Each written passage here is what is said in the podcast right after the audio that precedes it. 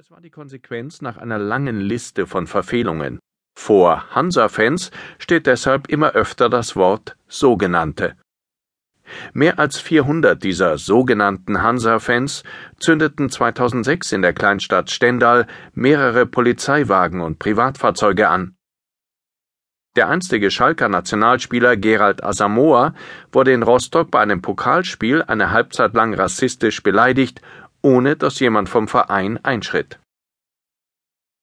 2008 plünderten und randalierten Rostocker am Rande eines Freundschaftsspiels im dänischen Nestved. Weitere Ausschreitungen folgten in Bochum, in Essen sowie im heimischen Stadtzentrum. Vor einigen Wochen drängten Rostocker ein Fahrzeug mit Fans von Eintracht Frankfurt von der Straße ab. Kaum ein Verein wurde so häufig vom DFB Sportgericht verurteilt wie Hansa. Der eigene Anhang kostete den Klub zwischen 2006 und 2008 an Geldstrafen und durch auferlegte Geisterspiele schätzungsweise mehr als 400.000 Euro. Das Rostocker Image ist katastrophal. Die Subtras müssen nun in den Block neben der Süd oder sich unter die normalen Zuschauer mischen. Der Verein verstieß seine treuesten Anhänger gewissermaßen zurück ins Stadion. Die Ultras erleben es als die Vertreibung aus dem Paradies. Deswegen ist Sascha B. heute auch nicht im Stadion, sondern in der Kneipe Rote Erde. Der Name verweist auf den Ascheplatz nebenan, auf dem Rostocker Freizeitkicker spielen, fünf Gehminuten vom Hansa-Stadion entfernt. Der tausendfache Chor ist hier noch gut zu hören. Ein Ascheplatz, das passt zu den Idealen der Ultrafans. Asche ist ehrlich. Die hellblauen Schalensitze sind Kommerz. Richtige Fans wie Sascha B. wollen keinen Kommerz. Und keine Mecker-Opis oder Schönwetterfans, wie sie normale Stadiongänger nennen. Bevor sie bei denen stehen, gehen sie lieber in die Kneipe und fahren nur noch zu Auswärtsspielen. Sascha B. möchte seinen richtigen Namen nicht nennen. Er ist ein junger Mann, Anfang 20, aufgeweckt, unauffällig, nur dass er sich auch unter der Woche immer ein Hansatuch um den Hals knotet. Er sagt, echte Fußballfans pflegten noch einen Zusammenhalt, den es sonst in der Gesellschaft nicht mehr gebe. Das Verhältnis zum Verein nennt er eher schlecht. Was insofern bizarr ist, da er diesen Verein als das Wichtigste in seinem Leben nennt egal ob Hansa nun in der Bundesliga oder in der Kreisklasse spielt. Von den Fans her, sagt Sascha B., sind wir Champions League.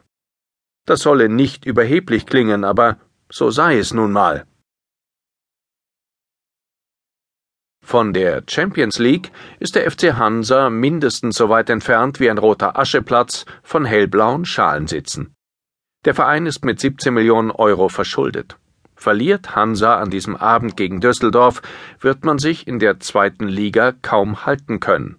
Gewinnt Hansa wahrscheinlich auch nicht.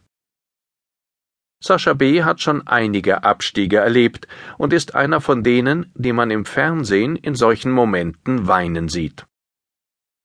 Englische Wissenschaftler fanden heraus, dass Fans beim Abstieg ihres Teams so viel Stress empfinden wie sonst nur bei massiver Bedrohung oder bei Naturkatastrophen.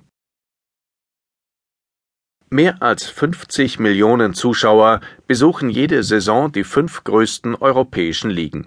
Allein in Deutschland werden an einem Wochenende bis zu 80.000 Spiele ausgetragen. Der europäische Fußball setzt in der Saison 2009-2010 gut 16 Milliarden Euro um, ein starker Wirtschaftsfaktor. Eine große Rolle spielt dabei die kleine Gruppe derer, die mehr als Zuschauer oder Kunden sein wollen. Aus der Sicht des Marketings gelten jene loyalen Fans allerdings als ganz hervorragende Kunden.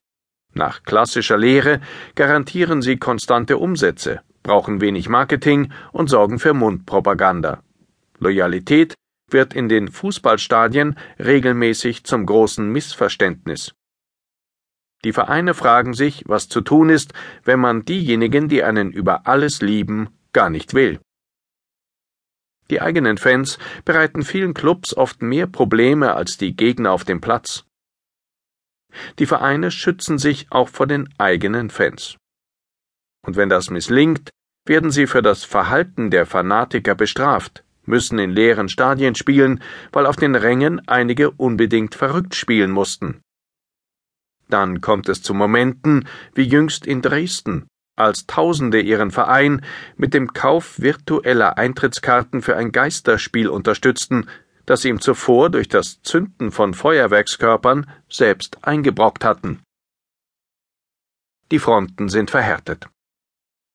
Die Clubs sehen sich ausgerechnet den Leuten gegenüber, die hinter ihnen stehen. Oft geht es da nicht einmal um Handgreiflichkeiten oder Feuerwerkskörper.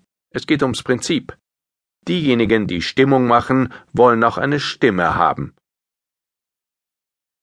Sie beziehen aus ihrer Loyalität eine Identität.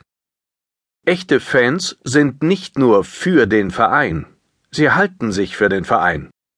Für viele Bosse ist das die schlimmste Form des Krawalls. Beim FC Bayern München kümmert sich mittlerweile sogar ein Antiterrorexperte um die Fanbetreuung.